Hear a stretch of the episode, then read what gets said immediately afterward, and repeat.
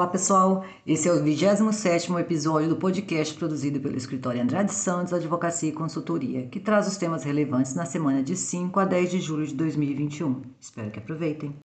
A semana iniciou com várias notícias que foram publicadas na sexta-feira. É assim, a gente passa o final de semana fervilhando com as novidades para enfrentar na segunda. Mas é, acredito que são notícias boas, animadoras e vale a pena comentar. Vamos lá. A primeira foi uh, o CNIS, né, que foi finalmente é, voltou ativa, voltou a funcionar, né, e é, aparentemente está regular. Não houve nenhuma, nenhum relato aqui para o escritório de alguém que tenha lançado dados que não estejam lá porque eh, não sei se todos sabem, mas desde o dia 20 de junho o CNIS estava fora do ar. O CNIS é aquele cadastro nacional de informações né, sociais das pessoas, e é ele quem alimenta vários outros órgãos, especialmente a carteira de trabalho digital, que já é o órgão, eh, né, já é o, o, a ferramenta oficial, já é o documento oficial eletrônico, né? Desde o ano passado ah, foi adotada a, a CTPS digital em substituição da física. Então, muita gente já nem leva mais a carteira de trabalho para ser anotada, porque sabe que o empregador vai lançar no e-social e o, o, sistema tem até cinco dias para fazer o registro. Só que é, dia 20 de junho, o, né, o CNIS entrou em, em curto, é, vamos abrir aspas, vocês não estão me vendo, mas vamos abrir aspas para manutenção de rotina é, de, de, de, é, mencionado como se, se houvesse estivesse é, prevista. Não está, porque não foi avisado, mas não importa agora. Importa que ele voltou a funcionar, está correto, está certinho, e pelo que nós é, estamos acompanhando, as CTPS também estão atualizadas, está tudo certinho. E nós tivemos também no, na sexta-feira é, passada, né, dia 2 de julho, a publicação da Portaria Conjunta 71 de 2021, que finalmente traz a adequação do calendário de, de do e-social, um novo cronograma, né?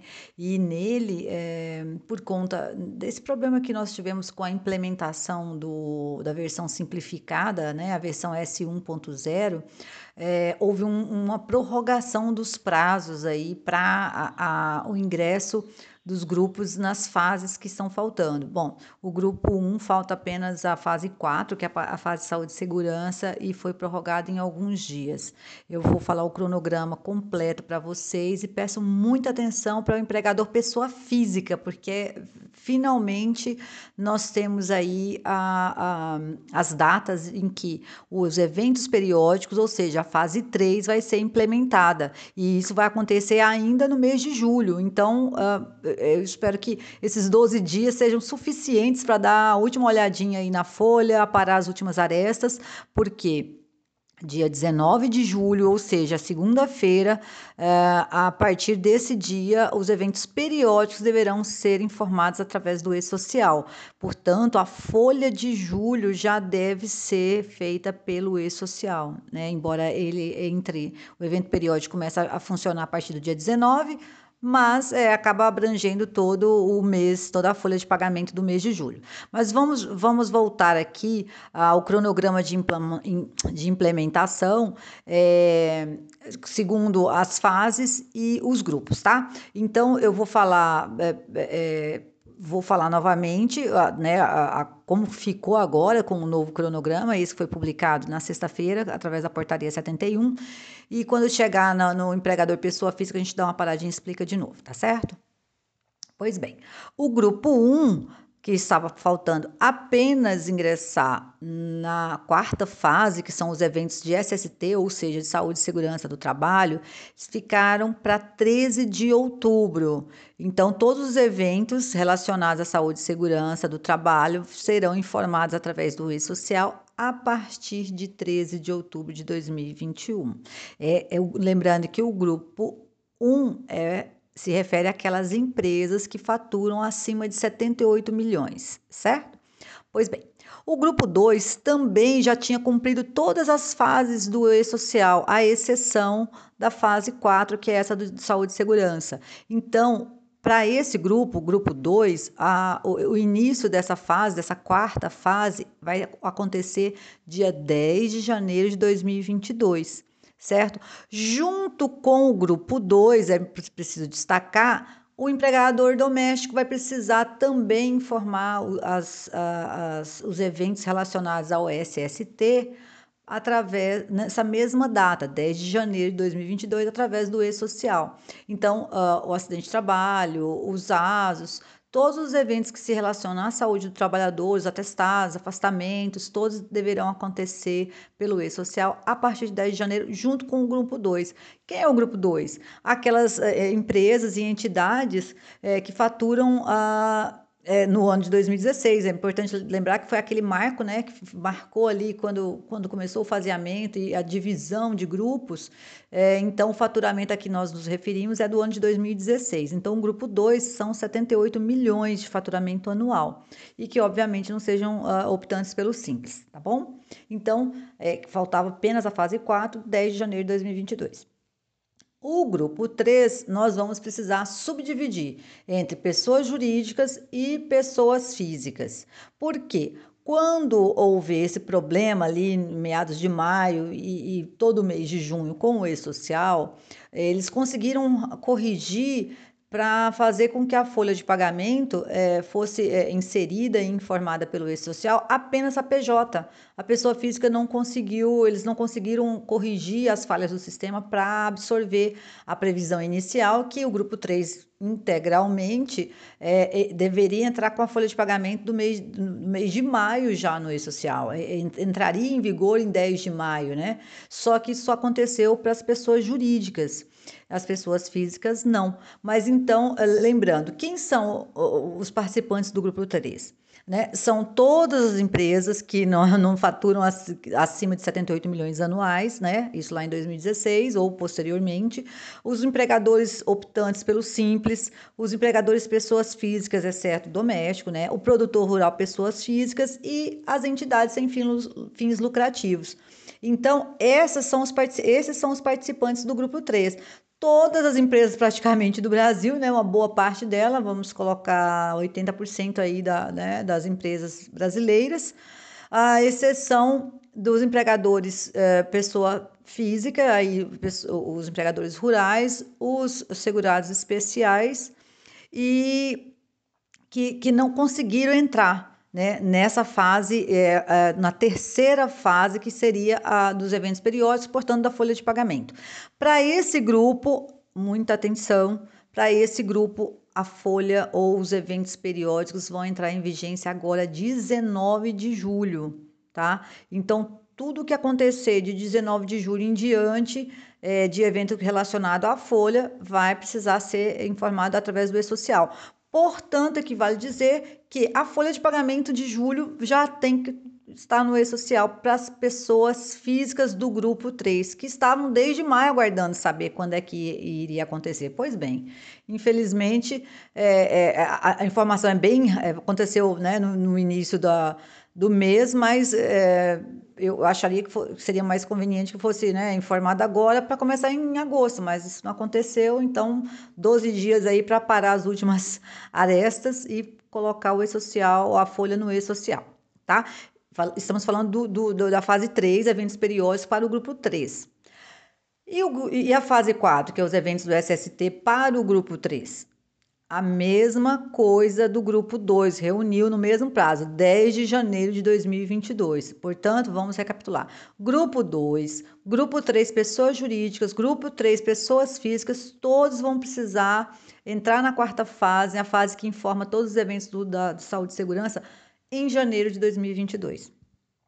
Já o grupo 4, quem é o grupo 4? Os órgãos públicos de todas as naturezas, né? Todas as as, as, empresas públicas, de economia mista, todos os órgãos públicos, no geral, fazem parte do grupo 4 e esses não entraram ainda em nenhuma fase do e-social. Eles vão entrar agora. Agora, dia 21 de julho, ah, eles vão finalmente entrar na fase 1, que é aquela que, né, que cadastra as tabelas Depois, em 22 de novembro, eles vão para o, a fase 2, que é os eventos não periódicos, né? Férias, 13 terceiro, enfim, todas aquelas informações que não são é, rotineiras, né? Que são uh, eventuais.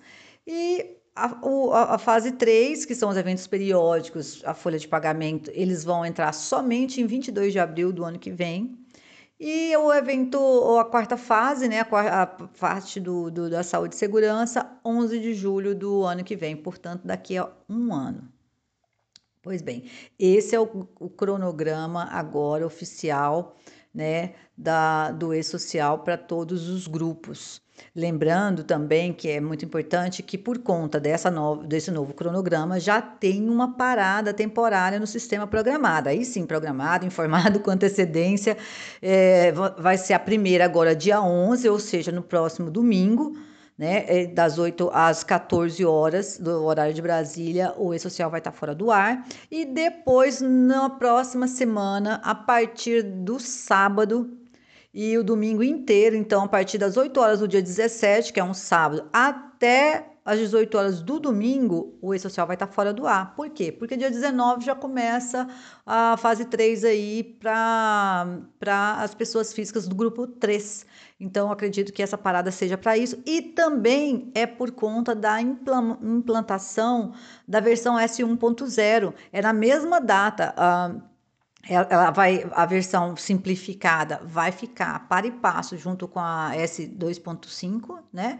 Mas ela já entra em vigor a versão simplificada do e-social, que é uma mudança muito importante, muito significativa. Então, é, já houve tempo, né, para todo mundo estudar e ver o que, que saiu, o que, que vai ficar. Então, mês de julho é um mês aí que realmente vai representar um marco, né, uma mudança é, é, do como era para como vai ficar. A versão atual, o, os layouts é, já estão na, né, previstos naquela nota técnica 2 e também que, que foi é, é, ajustada. É, eu sugiro que, que deem uma olhada também na nota técnica 21 de 2021, né? E que foi revisada agora, ontem. Eu vou mandar essa nota técnica para todos os meus assessorados, né? Porque ela teve essa revisão no dia 6 do 7, através, a, através dessa nota técnica 21 de 2021, que trata da implementação da versão simplificada, a 1.0. É realmente um mês movimentadíssimo e eu espero que todos estejam muito animados, né? Que é o que nos resta, nos animar, porque as mudanças elas vêm e a gente vai eh, junto com elas, né? E no dia 6 do 7, nós tivemos a publicação da nota técnica 21 de 2021. Na verdade, foi uma revisão. Essa nota técnica ela já tinha sido publicada e ela informa uh, as mudanças entre a versão 2.5, que é a versão atual do e-social, e a versão simplificada, que é a S1.0. Então, uh, vocês já conhecem, né? Vocês já receberam lá, acho que foi em março que a versão, que a nota técnica foi publicada, 21 2021, mas a revisão foi essa semana e eu vou apontar para vocês os principais pontos de mudança. Bom, a primeira coisa é a esclarecer que o ambiente de produção restrita, né, aquele chamado ambiente de teste, ele vai entrar em funcionamento no dia 12 do 7. Então, nós vamos ter uma parada técnica programada do e-social é, no dia 11 do 7. Eu já falei agora há pouco sobre isso. É justamente para a versão da produção restrita entrar no ar e começarmos a fazer testes com a versão S.1, que é a versão simplificada. Depois, no, no outro final de semana, outra parada do e-social, porque no dia 19 do 7, segunda-feira, finalmente entra o ambiente de produção, ou seja, a versão é, oficial né, do, da, do, da, do S1.0, ou seja, o, a versão simplificada.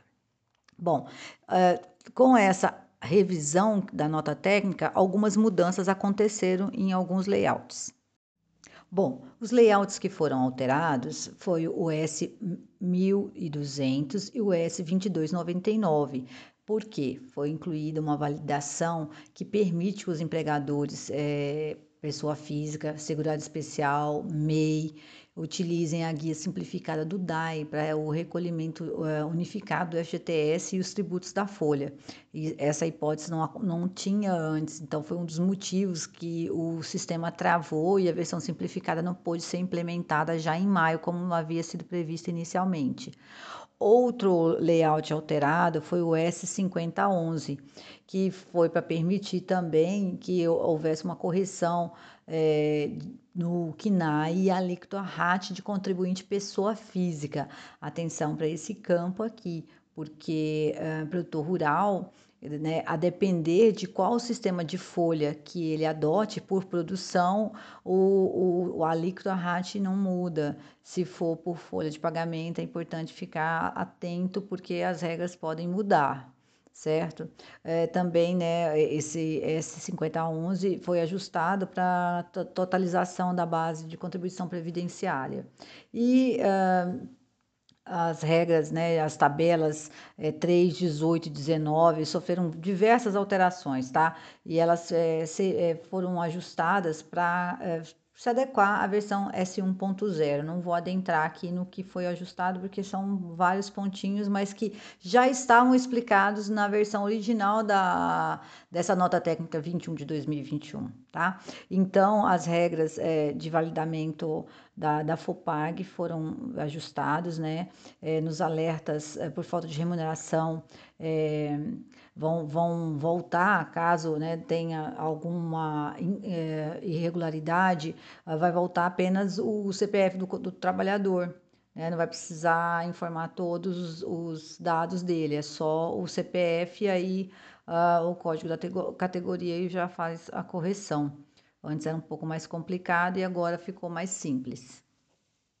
De qualquer forma, a recomendação é para a leitura completa da nota técnica e estudo, porque é justamente ela que traz o rol de todos os ajustes que foram feitos em relação à versão S2.5 para a versão 1.0. É muita coisa, é interessante que seja estudado, porque são muitos layouts que foram ajustados, que foram simplificados, alguns foram excluídos, outros foram é, modificados, alguns é, tiveram regras e campos é, com, com regras de, né, de, mudadas, alteradas, validações. Então é importante dar uma lidinha, porque lembra, dia 19 do 7, a versão S1.0 vai entrar em, em vigência e com todos esses ajustes aí. Essa semana nós também participamos de um evento promovido pela Escola Nacional de Inspeção no Trabalho, a conhecida ENIT. O evento tratou do, do, tema acidente do trabalho, ocorrência, análise e ação regressiva. Neste encontro, eh, os palestrantes eh, eram eh, fiscais do trabalho, uma procuradora-geral da República, né, responsável pelas ações regressivas, e os representantes né, do, do CIT, né, do, do Sistema de Inspeção do Trabalho. Foi muito interessante porque é, alguns pontos que a gente vem defendendo na nossa assessoria ficaram evidentes principalmente o caráter preventivo com relação ao acidente. É, o pensamento geral é que o acidente não deve acontecer, mas, é, infelizmente, é, embora a gente trabalhe nesse sentido, acaba ocorrendo e a busca do Ministério do Trabalho, ex-Ministério do Trabalho, atual Secretaria Especial do Trabalho, é o entendimento, é, é a análise se aquele empregador adotou todas as medidas que foram possíveis e cabíveis para evitar, e ainda assim o evento danoso aconteceu, é, e se a, a, apuração das causas foi bem feita e, especialmente, se medidas é, futuras é, foram adotadas para que evitasse que novo evento da mesma natureza acontecesse. Um, no, no, nessa reunião também, é, dois é, inspetores diferentes fizeram é, exposições sobre as várias formas de se analisar um acidente de trabalho e inclusive não só o acidente, como a doença atribuída ao trabalho, relacionada ou agravada no trabalho, e houve o, o, o, seguinte posicionamento: que a depender do acidente e da gravidade dele, é, a, a forma de analisar o acidente ela precisa ser mais aprofundada, inclusive é, chegando a verificar elementos de gestão mesmo, gestão de, do, do, do, próprio, do, do próprio empreendimento. É, foram dados vários exemplos né, de um acidente de uma mina é, de, de uma, uma, mina de extração a céu aberto no sul do país, um outro acidente na Bahia, é, Brumadinho, lógico, foi muito bem lembrado, foi falado, é, tinha um, um um fiscal do trabalho que atuou também em Brumadinho. E, por fim, foi a, a, a procuradora, né, a promotora de justiça, melhor dizendo, para melhor entendimento, ela explicou a ação regressiva. Foi realmente muito, muito, muito produtivo o encontro e trouxe muito esclarecimento. É, especialmente no método, na metodologia que se usa para esse tipo de ação. Eu fiquei é, surpresa de perceber, de saber que há uma busca é, por informações do empregador que vão além ao, ao caso que está sendo buscado. Porque a ação regressiva, se vocês não sabem, é, eu sei que a maioria deve saber, mas só relembrando, a ação regressiva é aquela que é, é, promovida pelo INSS, em defesa do INSS, contra o empregador, quando o empregado sofre uma perda da capacidade laborativa que enseja um ressarcimento do INSS. Inclusive, a, a promotora ela explicou que o pagamento é, simples da, da, do, do seguro é, que está lá no FAP, né, na, não quer dizer que está isento o empregador de fazer novos pagamentos, novos ressarcimentos indenizatórios por conta do acidente e da perda da capacidade laborativa ela mostrou, e a gente já sabia também, que já é um entendimento sedimentado, que o simples pagamento do seguro obrigatório, né, que está embutido no, no, no, no recolhimento previdenciário patronal, esse simples pagamento não gera a isenção do empregador quando se comprova a culpa dele na ocorrência do acidente.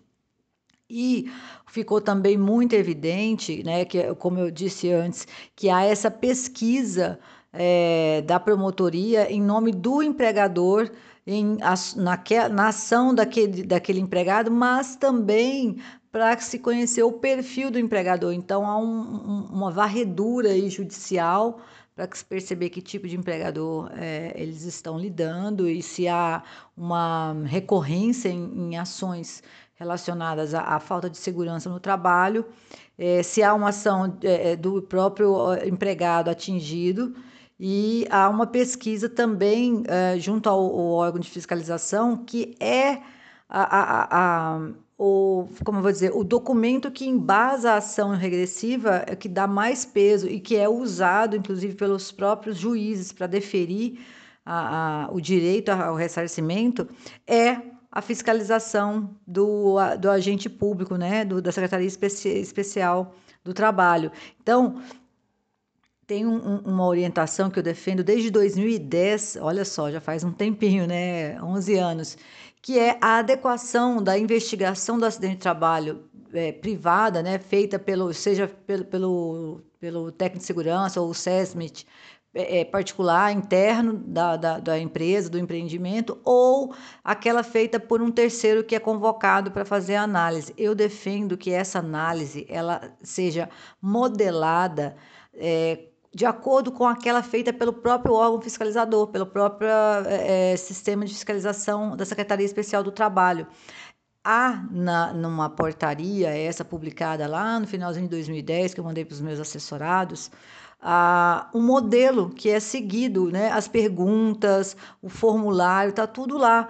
Então, uma busca no Google vai fazer com que vocês encontrem o manual da, da análise do acidente de trabalho. Estudem, adequem a, o seu eh, formulário, o seu documento de, de análise a esse documento que o Ministério do Trabalho, que chamava-se na época, produziu, porque uh, vai ser muito bom para que você entenda qual é o, o direcionamento, qual é a corrente de, de investigação que o órgão público promove, que ele busca. Então você acompanha aquela linha, porque você vai, inclusive, entender quais são os mecanismos que ele adota para culpar ou não o empregador, para chegar à conclusão da responsabilidade.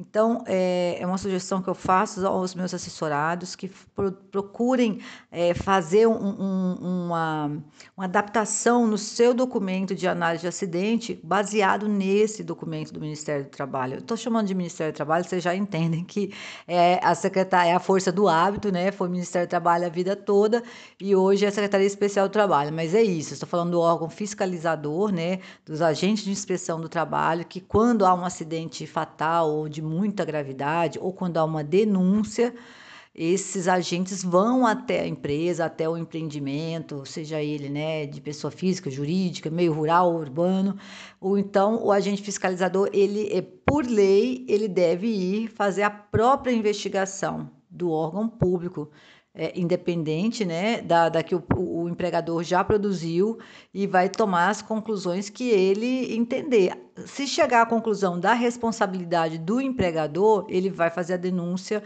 ele vai fazer a informação para o Ministério Público do Trabalho, que pode vir, normalmente faz, né, a, a, o convite ao empregador para que preste esclarecimentos lá e também lavre um TAC, né, um termo de ajustamento de conduta, porque entende que o, a conduta do empregador não foi adequada e que precisa ser ajustada. Esse TAC também é usado lá na ação né, regressiva da Previdência Social. Então, acaba criando uma cadeia um, que enreda o empregador ali sem chance de defesa, sem chance de escapatória. Né? Por isso que o, é muito importante as ações preventivas.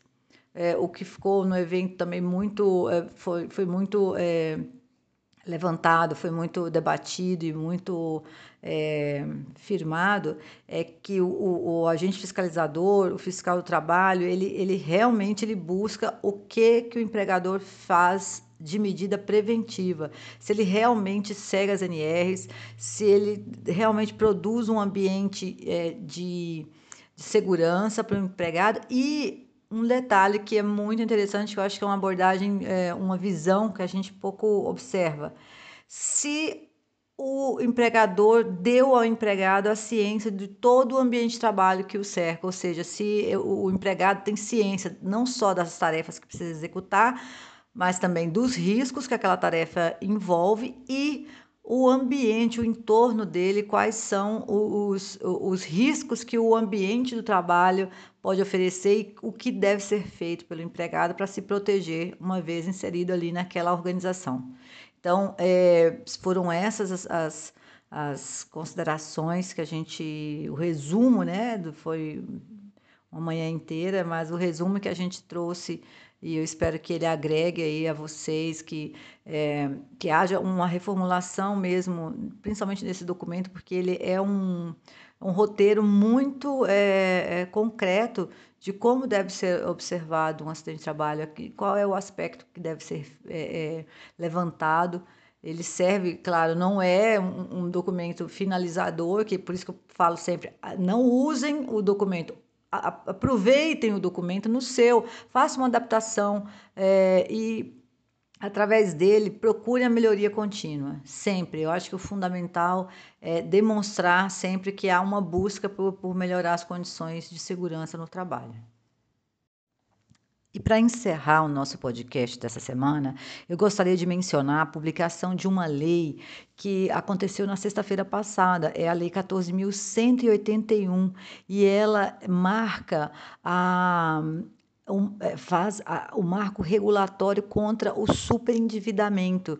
É sensacional. Eu acho assim que, embora não tenha relação direta com as relações de trabalho, mas aqueles empregadores que praticam ou que possibilita o, o crédito consignado através da folha de pagamento, eu acho que vale muito a pena saber, tá? Essa lei, ela inseriu alguns trechos na, no Código de Defesa do Consumidor. E é, é, esses trechos, ela é, da Lei 14.181, né, que entra lá na, no, no, CDC, que é a Lei 8.078, que é o Código de Defesa do Consumidor, ela, ela traz mais transparência né, nessa, nessas relações de, de crédito, que eu particularmente tenho as minhas reservas, não vou entrar nelas agora, não é necessário, mas ela, ela, ela é, permite, por exemplo, uma conciliação né, a, a, a negociação da dívida pela pessoa física, ela traz mecanismos que, que, que, que previnem o superendividamento e ela é, também determina que seja ofertado o crédito de uma maneira responsável. O que, que isso quer dizer? Que ah, as, as regras que vão ser aplicadas precisam estar muito claras para aquele que vai contrair a dívida, para aquele que vai pegar o empréstimo. Né? Quanto, qual é o juro que vai ser aplicado, qual é o prazo que vai ser é, amortizada a dívida, ela, ah, como eu vou dizer, é, é, embora pareça, poxa, né, não precisava de lei para isso, é meio óbvio. Infelizmente, sim, precisava, porque não é a prática que vem sendo adotada no mercado financeiro e no mercado principalmente de empréstimos. A gente vê é, pessoas que, que contraem dívidas assim no escuro e depois percebem que, que não era aquilo que imaginava que seria, né? Então, uh, eu, eu chamo a atenção e trago para o podcast essa informação principalmente porque eu sei que tem alguns empregadores que, que permitem, né, como a lei né, determina, é claro, né, é, é uma questão de adesão, mas uma vez que se adere, é obrigatório desconto na folha de pagamento lá do, do percentual é, até 30% da, da, da, da folha do, do empregado. É, e eu acho que é interessante o empregador saber que vai haver um pouco mais de, de controle nessa oferta, né? E também que o empregado vai poder negociar, certo? É, que uh, uh, há essa, né, essas, essa tentativa de, de, de, de proteger o consumidor, né, né, nesse caso aí da, da, da dívida, né? do, do, da, da, do comprometimento do, do, do mínimo para a existência. Né? Eu acho assim que é, como a oferta acaba engolindo o, o, salário do trabalhador, ele trabalha de uma maneira sempre. É, sempre descontente. Ele, ele acho que até que ele atribui ao, ao emprego dele é, que ganha pouco e tal. E às vezes é, são essas, essas dívidas que são contraídas de maneira é, pouco consciente, né? Então, eu acho que o, o, uma das coisas mais importantes também é que como por exemplo, o, o, essa empresa que fornece crédito, ela precisa é, consultar o serviço de proteção ao crédito, que hoje é proibido. Isso parece que é ruim para o, o, empregado, mas é bom, é bom porque assim precisa é, ter um pouco de freio nessa situação. Eu vejo é, pessoas que completamente é, sem, sem renda para garantir a subsistência, porque está tudo comprometido com o crédito consignado, né? E isso vai proteger é, principalmente as pessoas mais idosas, pessoas com pouca alfabetização ou que é uma alfabetização é, comprometida, né? O analfabeto funcional é, é uma realidade no país, infelizmente.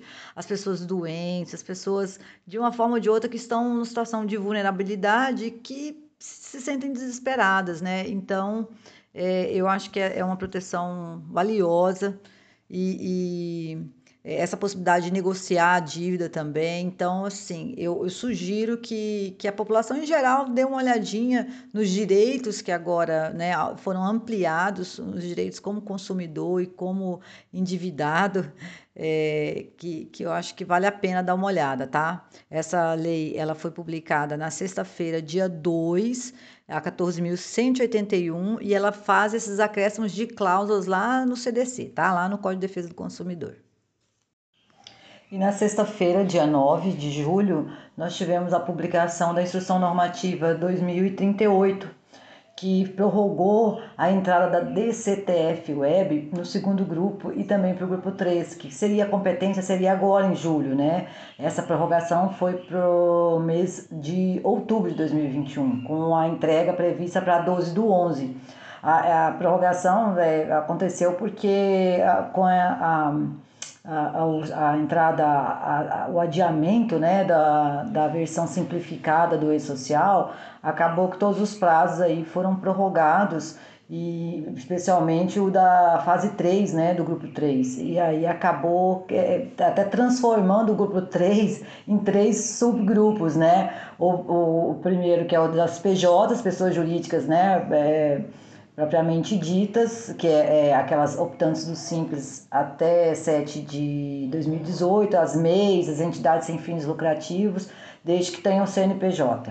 O grupo três pessoas físicas, que é, são os produtores rurais, os cartórios, os contribuintes individuais, que, que tenham é, CPF, ICA, IPF, e os segurados especiais. Então, para essas pessoas, uh, e mais os empregadores do grupo 2, aqueles que, têm, que tiveram em 2017 um faturamento menor do que 4 milhões e 800 mil, a obrigatoriedade da DCTF Web, que vai substituir a GFIP, né, e a GFIP para a Previdência e a GPS, é, vai ser só para outubro de 2021.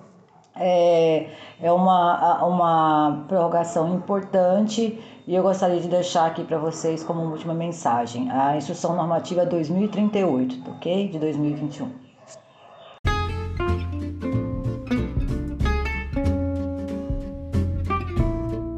Bom, pessoal, essas foram as notícias que agitaram a semana e prometem agitar o mês de julho, né? Eu espero que todos se preparem para o pessoal do grupo 3, pessoa física, que ainda não ingressou no e-social, é, que fiquem atentos para o cumprimento né, dos prazos agora e que esteja todo mundo com a, a, as informações aí bem revisadas e adequadas, né? É, Desejo a todos uma excelente semana. Novamente coloco à disposição o escritório para esclarecer qualquer dúvida através do contato andradesantos.com.br ou atendimento andradesantos.com.br. Muita saúde a todos e vamos juntos!